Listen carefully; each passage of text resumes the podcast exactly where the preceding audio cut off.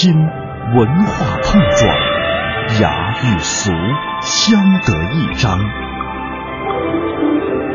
与古人对话，和文化同行。这里是中华风雅颂。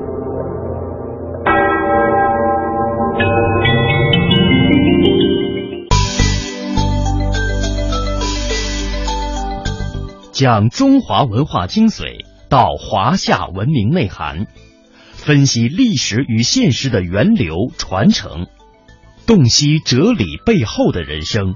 中华风雅颂国学讲堂。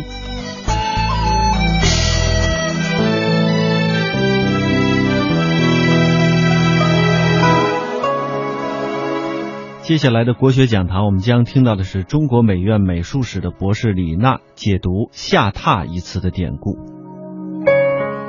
我们呢，在酒店门口啊，经常会看到电子屏幕上打出“哎，欢迎某某代表团下榻”的字样。下榻呢，是说入住某处啊。所谓榻呀，指的是古时候的一种狭长而矮的家具，可坐可卧。我们通常会说上床、上座，哎，可为什么要将住宿称作下榻，而不是上榻呢？原来啊，下榻这个词是有典故的，出自《后汉书》中关于陈蕃的一篇传记。咱们呢，先来说说陈蕃，他是东汉时的一位大名人，出身官宦世家，从小就显示出了非凡的志向。在他呢还是一个十五岁少年的时候，曾经一个人啊独自居住。哎，有一天，陈三老爸的一位朋友来串门，进屋就吓了一跳。哎呦，这宿舍里乱七八糟啊，院子里还扔着垃圾。于是呢，就摆出大人的架子啊，教训陈三。孺子何不洒扫以待宾客？啊臭小子，明明知道有客人来，哎，你好歹把卫生搞搞吧。没想到呢，正值青春叛逆期的陈帆很拽的答道：“大丈夫处事当扫除天下，安世一世乎？好男儿应当以扫荡天下为己任，何必在意一间小屋子的卫生呢？”哎，您猜他老爸的那位朋友什么反应？这位长辈呢，十分的通达。他在这个少年看似狂妄的外表下，感觉出了一种澄清天下的志气和不同寻常的潜质，甚奇之，非常的赞赏。用今天的话说呀，这位长辈很懂得赏识教育。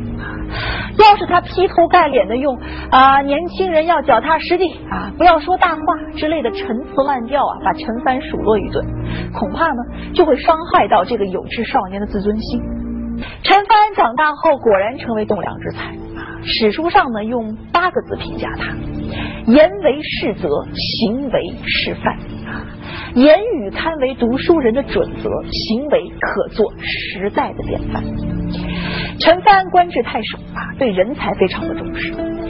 当时呢，他所属的郡内有一位高洁之士，名叫周求。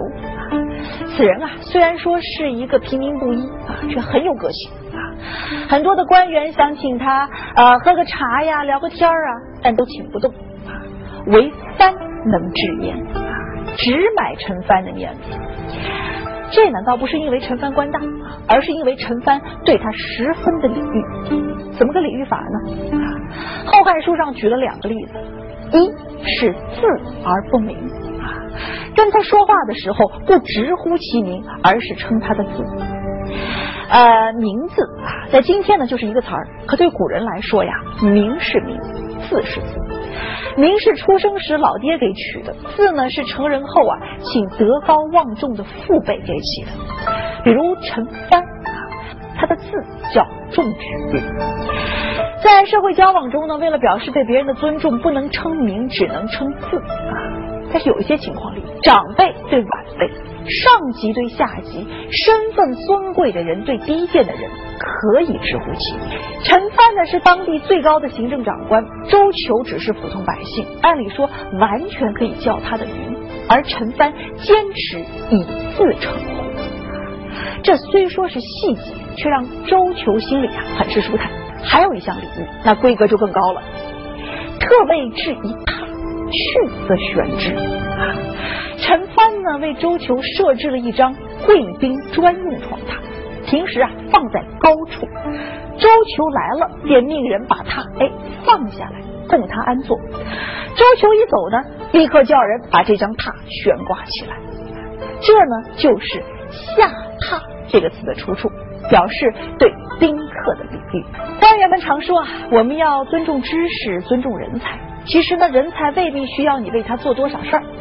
陈帆用字而不明和下榻的细致举动告诉我们，细节的体贴和到位，香港时尚潮流都会，数码广播三十二台，中央人民广播电台香港之声，Digital Audio Broadcasting Thirty Two，中华风尚，香江风韵，香港之声讲述中国精彩，香港之声讲述中国精彩。